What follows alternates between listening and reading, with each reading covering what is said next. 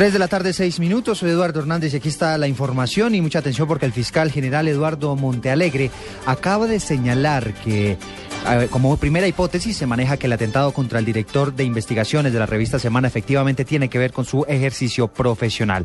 El funcionario emitió este pronunciamiento en la ciudad de Cartagena donde se encuentra Carlos Cataño Iguarán. Hace pocos minutos el fiscal general de la Nación, Eduardo Montealegre, se refirió al reciente atentado contra el periodista Ricardo Calderón, director de investigaciones de la revista Semana. Aseguró que ya están sobre pistas concretas sobre los autores de este atentado. Nosotros ya tenemos una hipótesis precisa de trabajo.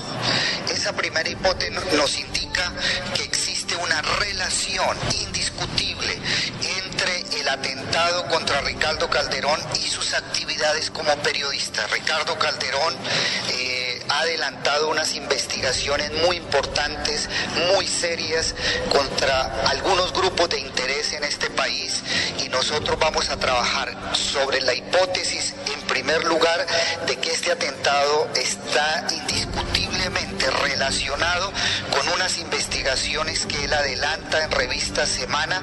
Nosotros ya tenemos una hipótesis muy concreta, muy específica de por cuál puede ser la fuente de este atentado por razones de seguridad de la investigación. No lo voy a revelar. El fiscal general de la Nación, quien asiste en Cartagena a un evento académico, aseguró que el atentado contra este periodista no es un atentado solamente contra una persona, sino contra todos los comunicadores del país.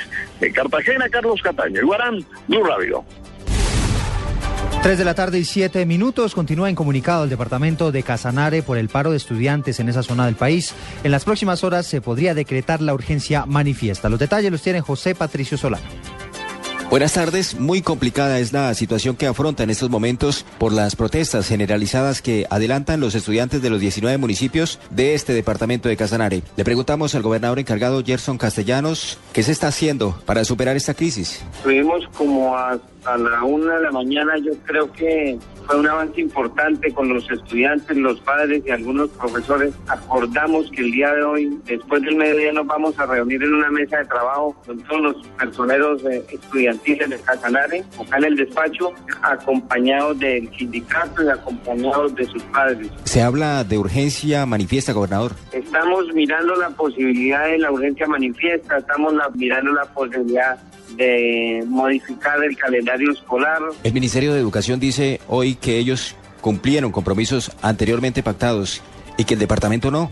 Lo, que usted dice del ministerio es cierto, el ministerio cumplió, la gobernación no cumplió, la plata estaba desde octubre, pero la, la realidad real es ineptitud, no es otra cosa diferente de ineptitud. Es el gobernador encargado del departamento de Casanare, el coronel Gerson Castellanos. Es el panorama complicado que les registramos a esta hora en esta región del país. José Patricio Solano, Blue Radio. Tres de la tarde, nueve minutos. El presidente de Venezuela, Nicolás Maduro, criticó hace algunos minutos la decisión del ex candidato opositor Enrique Capriles de impugnar las elecciones. De Daniela Morales. Eduardo, buenas tardes. Pues como usted lo ha dicho, el presidente de Venezuela volvió a criticar a Capriles por impugnar, según él, con mentiras, las elecciones del 14 de abril que dieron el triunfo por 1,49 puntos porcentuales al actual mandatario. Da vergüenza, da pena ajena las cosas que dice Jorge Rodríguez de los golpistas de la derecha. Resulta que el abogado que han colocado para impugnar todo el proceso electoral, todo el proceso, o sea que no hubo proceso electoral en Venezuela. ¿Qué cosa tiene la burguesía y la derecha, verdad?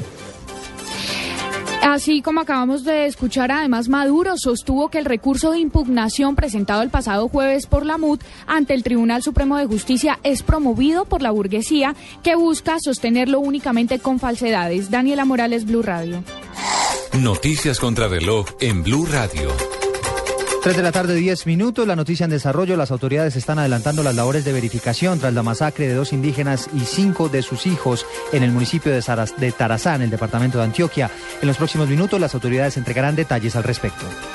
Estamos atentos a la invitación formal que hará la alcaldía de Bogotá al presidente Juan Manuel Santos para que asista el miércoles a la firma del contrato para iniciar los diseños relacionados con la primera línea del metro pesado en Bogotá. Y la cifra que es noticia hasta ahora tiene que ver con los las 20 mil toneladas de carne de rata que en los últimos tres meses la policía de China ha incautado en ese país, en expendios donde la vendían como carne de cordero o de res. Tres de la tarde, 11 minutos, sigan con el blog deportivo.